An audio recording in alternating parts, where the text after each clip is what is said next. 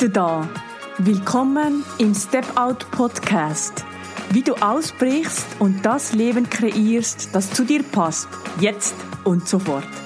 Mein Name ist Dunja Kalbermatter und ich freue mich sehr, dass du hier bist.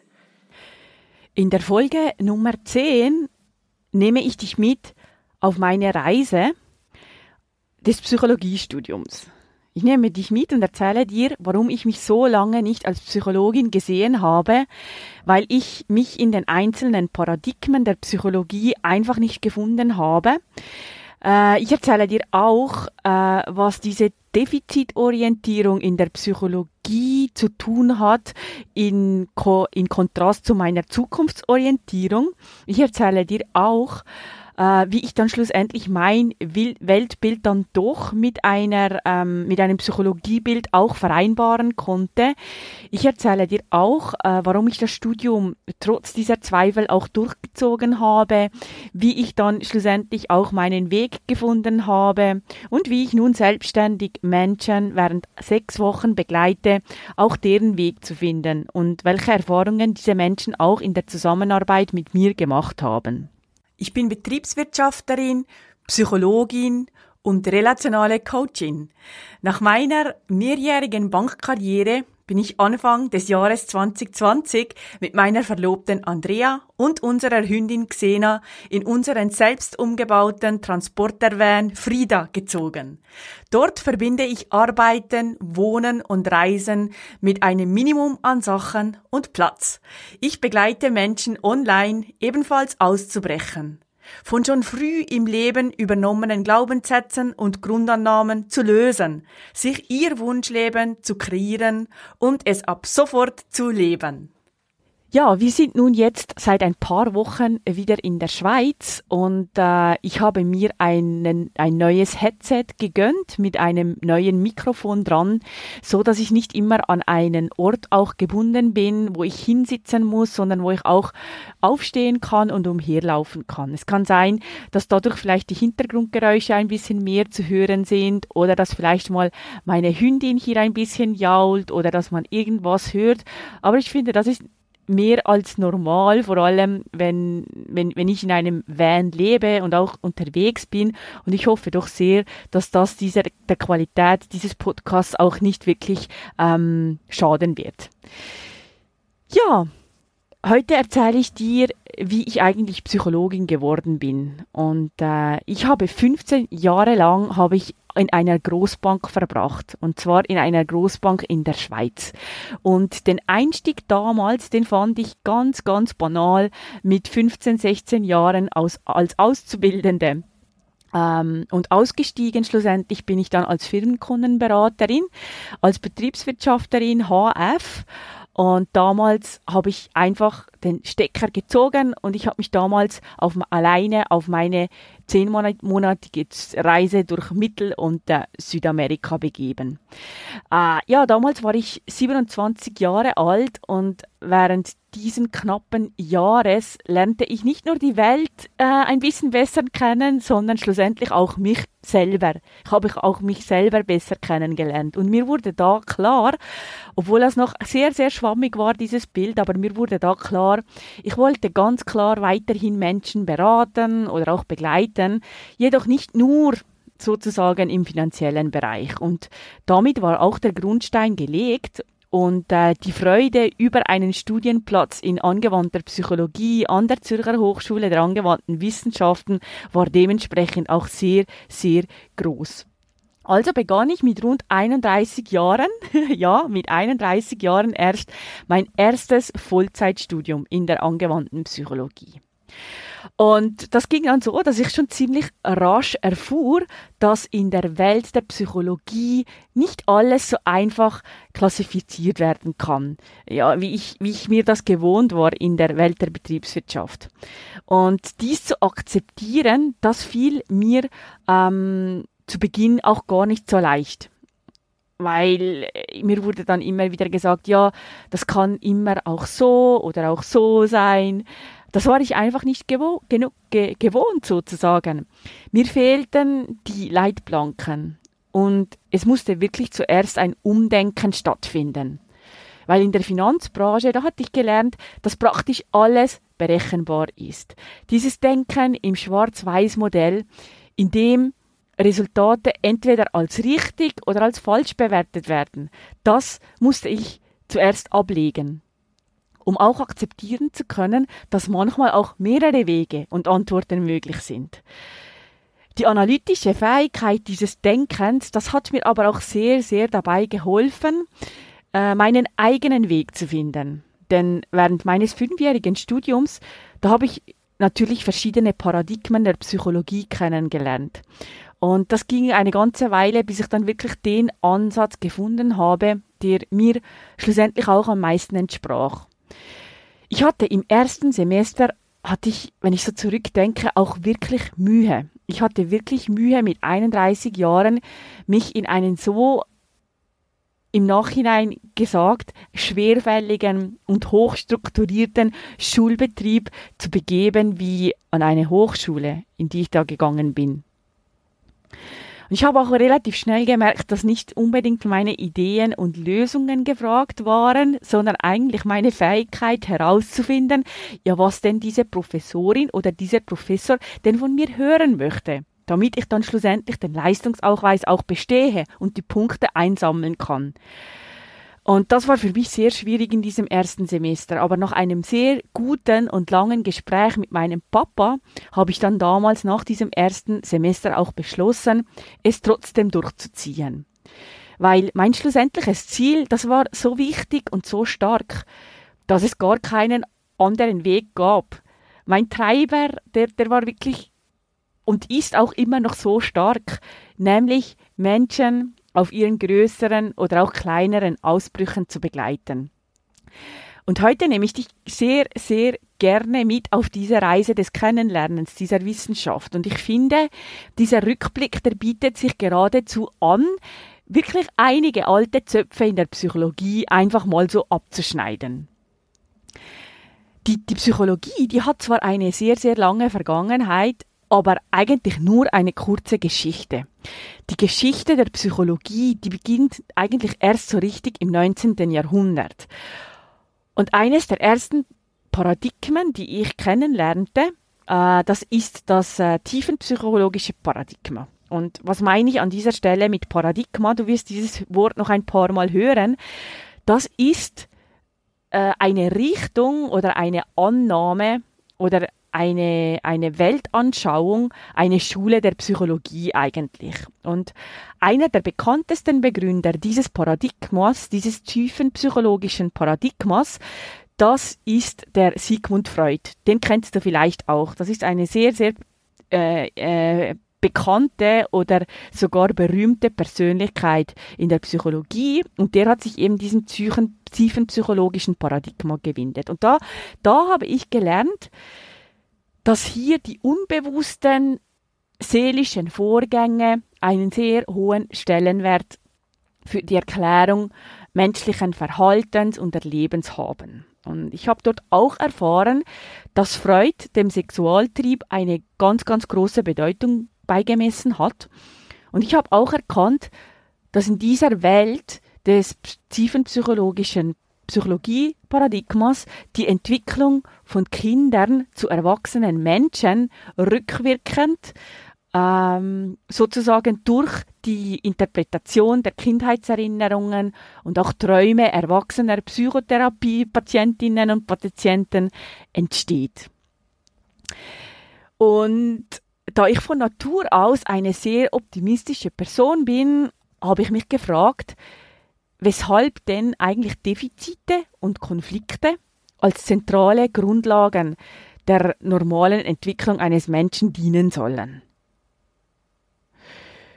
Durch meine eigene Erfahrung einer sehr heftigen Erschöpfungsdepression vor rund zehn Jahren, als ich 30 Jahre alt war, bin ich auch eher skeptisch eingestellt hinsichtlich Medikamenten und auch Antidepressiva. Weil ich habe damals genau gemerkt, dass ich mich länger je mehr verliere und dadurch auch in der Therapie blockiert war.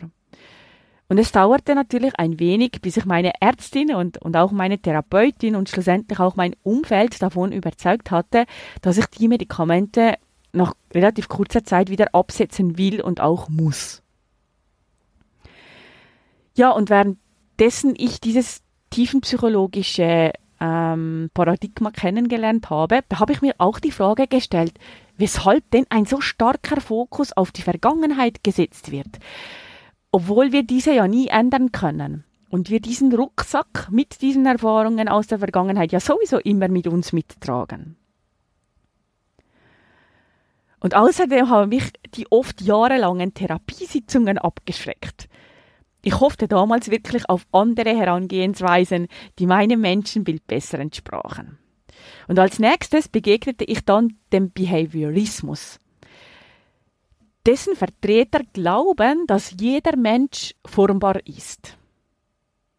Dass jeder Mensch form formbar ist, wenn die dazugehörige Umwelt stimmt. Der Mensch wird, wird also dementsprechend als Blackbox-Modell beschrieben. Und das kannst du dir so vorstellen, da entsteht dann ein Reiz, welcher dann in diese, in diese Box reinkommt und vom Menschen verarbeitet wird. Und daraus resultiert dann ein entsprechendes Verhalten dieses Menschen. Und damals habe ich dann begriffen, dass aus behavioristischer Perspektive Verhalten eines Menschen durch ausschließliches Analysieren des Zusammenhangs zwischen Input und Output entsteht ohne innere, veränderliche oder gesteuerte Antriebe für Verhaltensweisen zu berücksichtigen. Und mit dieser Herangehensweise konnte ich mich nicht anfreunden. Meines Erachtens ist menschliches Verhalten komplexer und vielschichtiger, als es die behavioristischen Theorien beschreiben.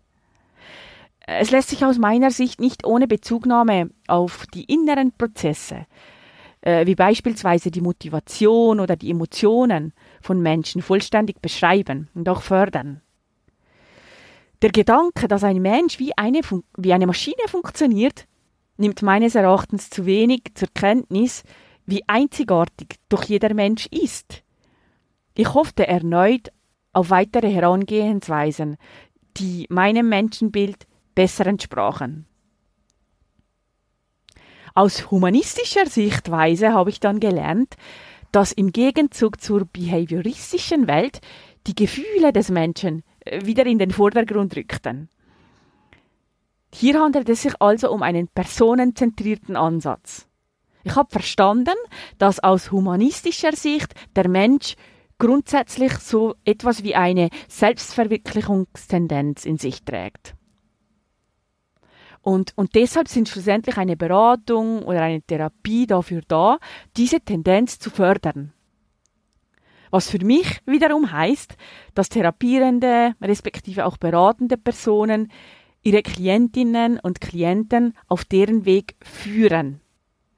Und grundsätzlich gefällt mir der Gedanke der Selbstverwirklichungstendenz um einiges besser als die tiefenpsychologische oder die behavioristische Herangehensweise. Aber mir fehlt die Berücksichtigung, Berücksichtigung des Umfelds der Menschen, respektive der Rahmen, in welchem sich die zu beratende Person befindet. Und so hoffte ich natürlich weiter. Ich hoffte weiter auf eine Herangehensweise, ja, die, die meinem Menschenbild und meinem Weltbild noch besser entsprechen. Und dann kam, kam das System, systemische Paradigma. Aus systemischer Sicht habe ich gelernt, dass Menschen und, und, und ihre Interaktionen als Teile von sozialen Systemen zu verstehen sind. Wonach ähm, soziale Systeme aus Menschen, die miteinander in Beziehung stehen, bestehen. Und da gibt es Systemeigenschaften. Systemeigenschaften wie Regeln oder auch Grenzen oder die Art der Kommunikation. Diese Systemeigenschaften prägen das Erleben und das Verhalten des Einzelnen. So habe ich es auf jeden Fall damals gelernt, als dieses systemische Paradigma ähm, drangekommen ist.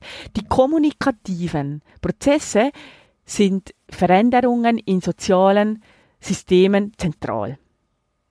Diese kommunikativen Prozesse, die sind für die Veränderungen in den sozialen Systemen zentral. Das große Ganze sowie die Interaktionen untereinander, die stehen im systemischen Paradigma im Zentrum. Das hat mir natürlich sofort gefallen. Den Menschen nicht nur als isoliertes Objekt zu betrachten, sondern den Menschen in den Kontext, im Kontext zu sehen, in den Kontext zu stellen. Und hier fühlte ich mich mehr und mehr zu Hause. Ich könnte, ich kann das rückwirkend schon so bezeichnen, dass der systemische, die systemische Beratung oder der systemische Ansatz, der hat damals Feuer in meinem Beraterinnenherz entfacht. Weil ich sah da einen Licht im Tunnel. Selbstverständlich bin ich dann auch während äh, dieser Vorlesungen über das Buch von Dr. Sonja Radatz äh, gestolpert. Sie hat mittlerweile noch ein besseres und aktuelleres Buch herausgegeben, das heißt einfach beraten. Ich werde dieses Buch selbstverständlich auch in den Notizen zu dieser Folge ähm, verlinken, weil sie hat dort, sie hat es dort wirklich geschafft, in einfacher Art und Weise ähm, ihre ihr, ihr, ihren Ansatz, ihre Weltsicht darzustellen. Und du kannst es auch sofort anwenden. Also wenn dich das interessiert, schau unbedingt mal rein. Und von da an war mir klar, dass der relationale Ansatz von Dr. Sonja Radatz meinem konstruktivistischen Weltbild am besten entsprach. Ganz nach Sokrates, der damals gesagt hat, was wir wirklich wissen, ist, dass wir nicht wissen. Und mir, mir fiel es damals wirklich wie Schuppen von den Augen. Denn, wie gesagt, in meiner Welt sind Probleme sozusagen Konstrukte, Konstrukte, die zeit- und auch situationsabhängig nur von der betroffenen Person in ihrer Wirklichkeit wahrgenommen werden.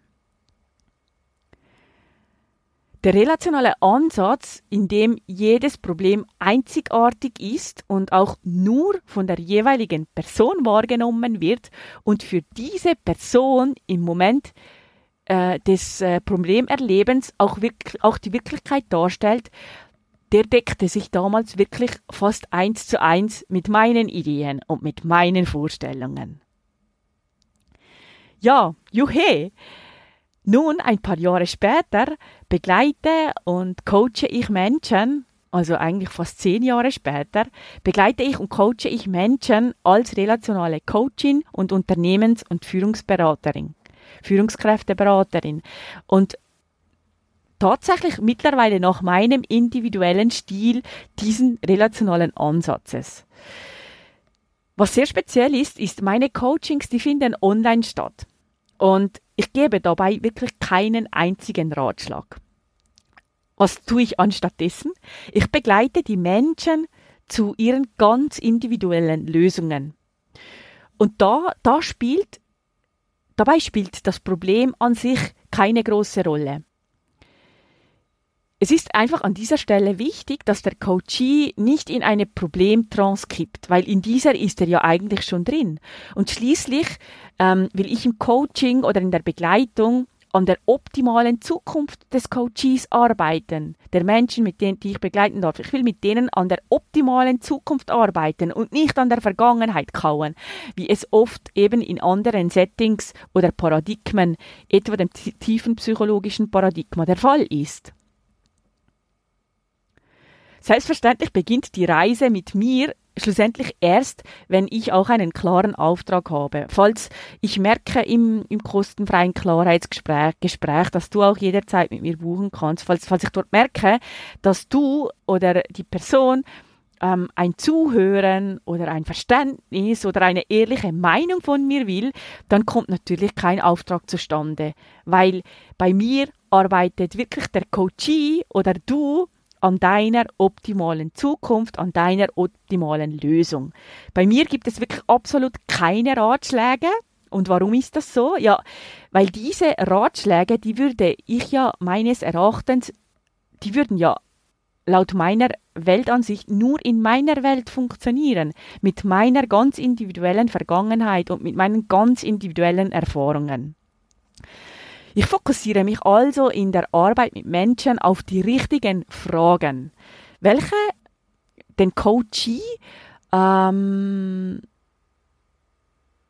weiter treibt, weiterbringt, welche den Coachee in Richtung Lösung bringen. Und eine gut gestellte Frage, die führt dazu, dass der Coachee sich mit seinem Anliegen auseinandersetzt und mit Einbezug der eigenen Vergangenheit und gelebten Erfahrungen in Richtung Lösung voranschreiten kann. Und durch diesen Perspektivenwechsel kann der Coachee schlussendlich auch Abst Abstand gewinnen vom Anliegen, Abstand gewinnen ähm, und einen Schritt für Schritt vorwärts gehen. Denn grundsätzlich lebt ja jeder Mensch seine eigene Realität. Ich kann als Coachin oder Begleiterin Hilfe zur Selbsthilfe bieten. Und diese Herangehensweise der Begleitung oder des Coachings am Prozess hilft mir, auch diesen nötigen Abstand zu den Inhalten meiner Coaches zu wahren und mich somit auch besser abzugrenzen und schlussendlich natürlich auch dadurch gesund zu bleiben. Ja, du merkst es vielleicht, ich liebe meine Tätigkeit. Ich liebe meine Tätigkeit und meine Mission oder mein Ziel ist es wirklich, so viele Menschen wie möglich zu erreichen, damit sie auch ihre kleineren oder auch größeren Step-out-Ausbrüche erleben und auch leben können. Damit sie die Verantwortung übernehmen können und auch dürfen, damit sie gestalten, anstatt sich gestalten zu lassen. Egal ob der 45-jährige erfolgreiche Entrepreneur, den ich begleiten durfte, der sich wiederfinden wollte und endlich im Jetzt leben wollte und auch dort bleiben wollte.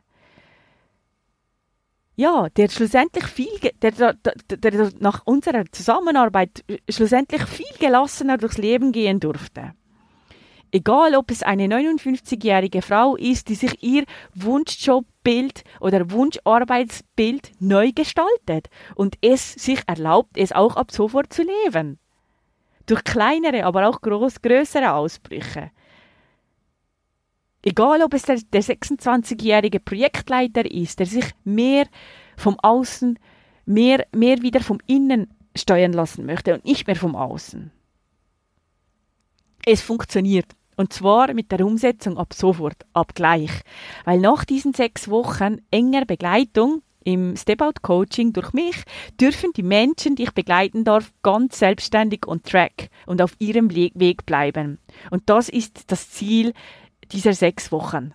Und ich bin so unendlich dankbar für diese Tätigkeit und auch schlussendlich die Erfolge, die ich miterleben darf mit den Menschen, die ich begleiten darf. Danke dafür. In der Folge Nummer 11, die nächste Woche erscheinen wird, geht es um deinen Wunscharbeitsbereich.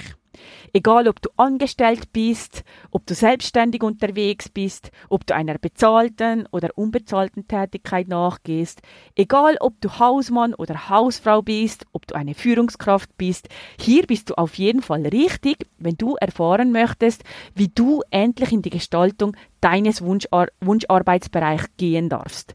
Warum du nicht immer gleich warum du nicht immer gleich die Arbeit wechseln musst, wie du in deine jetzige Arbeit mehr Sinn reinbringen kannst und warum dein Warum dein wichtigster Treiber ist. Ich erzähle, ich erzähle dir auch, wie ich, aber auch die Menschen, die ich begleiten darf, im Arbeitsbereich ausbrechen und ihren gestalteten Wunscharbeitsbereich ab sofort leben.